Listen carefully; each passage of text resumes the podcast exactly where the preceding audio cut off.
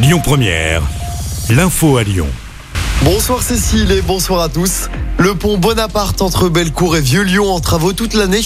L'annonce a été faite par Bruno Bernard, le président de la métropole. Le pont sera restauré jusqu'en décembre prochain.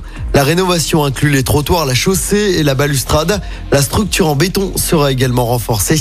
La circulation sera maintenue toute l'année, sauf entre le 15 juillet et le 15 août où les véhicules seront interdits. Les piétons et les cyclistes pourront toutefois continuer à emprunter le pont. Le gouvernement écarte l'idée d'instaurer une journée sans chasse.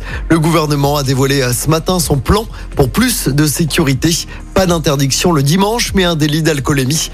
Les chasseurs risqueront une contravention.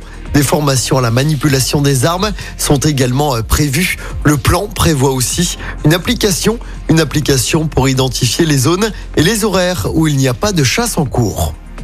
L'État condamné à payer les dégâts commis au Grand Hôtel Dieu lors d'une manifestation de Gilets jaunes. C'était en janvier 2020. Plusieurs individus avaient jeté de la peinture et de l'huile de vidange sur les façades.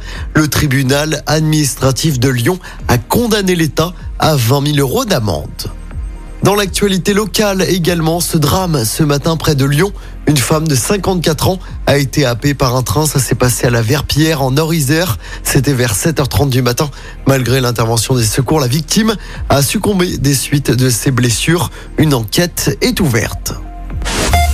On passe au sport du basket à suivre ce soir. L'Asvel retrouve le championnat. Les Villers-Banais se déplacent tout à l'heure sur le parquet de Boulogne-le-Valois. Les Villers-Banais enchaîneront ensuite avec deux matchs de Coupe d'Europe. Mercredi contre Barcelone et vendredi face à Valence. Et puis en football, les excuses de Noël Legrette après ses propos polémiques d'hier soir contre Zidane. Le patron du foot français, pour rappel, avait indiqué qu'il n'en avait rien à secouer d'une possible arrivée de Zidane à la tête du Brésil. Le président de la 3F a reconnu des propos maladroits.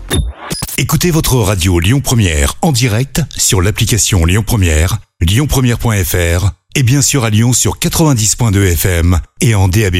Lyon Come, yeah.